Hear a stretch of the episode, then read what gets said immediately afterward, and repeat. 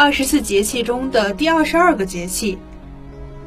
太阳到达黄经二百七十度，时间一般在每年公历十二月二十一日至二十三日之间。冬至是北半球一年中日照时间最短、日影最长的一天。我们在晚上抬头看北斗七星时，会发现其斗柄指向北方。冬至过后。白昼慢慢变长，夜晚渐渐缩短，冬至一到，便进入了数九寒天。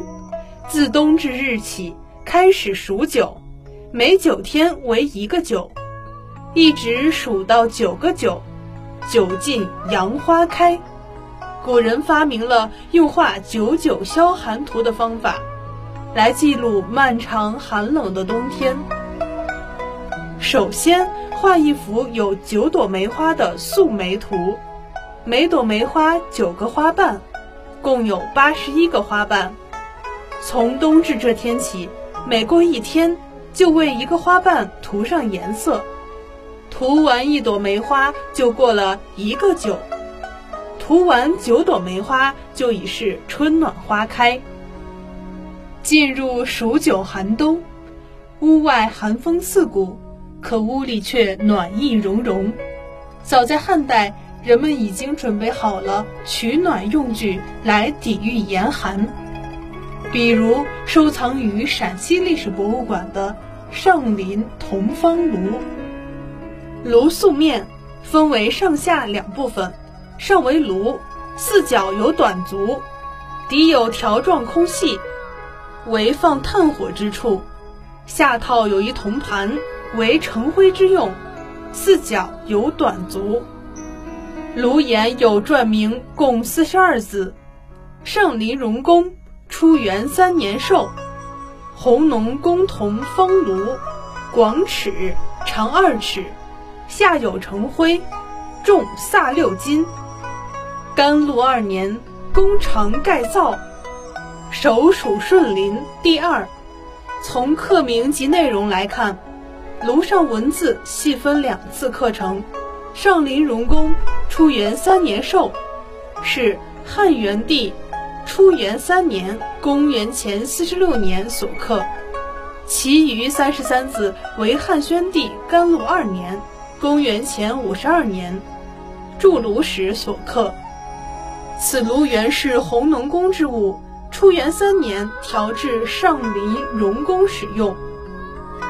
在记载汉代宫室的史料中，不见弘农宫之名。据陈植先生考证，弘农宫应在西汉弘农郡（今河南灵宝辖境）。上林苑有荣宫一说，在史籍中也未见记载。此方炉的出土，可证明在西汉上林苑还有荣宫一处。出土此炉的延兴村在上林苑的范围之内，因此延兴村一带可能就是汉上林荣宫的遗址。一九六一年，在西安西郊高窑村出土了一批西汉铜器，在出土的铜剑铜鼎上有“上林玉章冠铜剑，荣五十，重九十九斤”。初元三年受东郡等刻名，这些刻名行文与此炉名同例，且都是初元三年受东郡。据此，有专家认为，初元三年时汉武帝曾向东郡征调了大批铜器至上林苑使用，而此方炉也是初元三年由弘农宫调至上林苑的荣宫使用的。此方炉的刻铭中有详细的尺寸及重量，对研究西汉时期的度量衡制度有重要的价值。从古至今，人们对冬至都十分重视，冬至大如年，把它和岁首同等对待。在我国北方，冬至有吃饺子的习俗。俗语说：“冬吃萝卜，夏吃姜。”一到冬天，萝卜变成了家家户户饭桌上的常客。人们甚至用象牙等名贵的材料将其制为艺术品。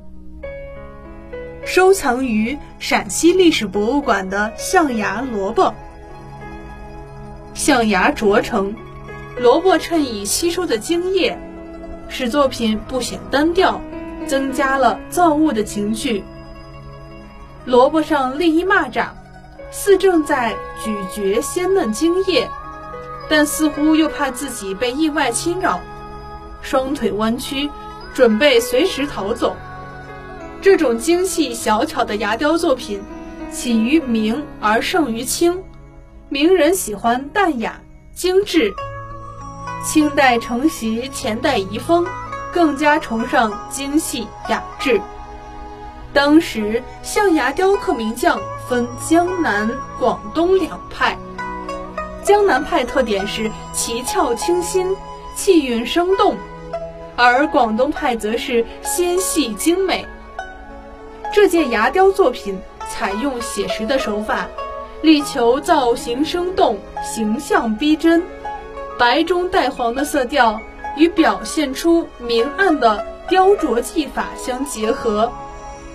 使造型充满立体感，而细腻的质地使人感触到它温润的肌理。萝卜上的秋虫又构成了生机盎然的景致，应属广东派牙雕大师的精心之作。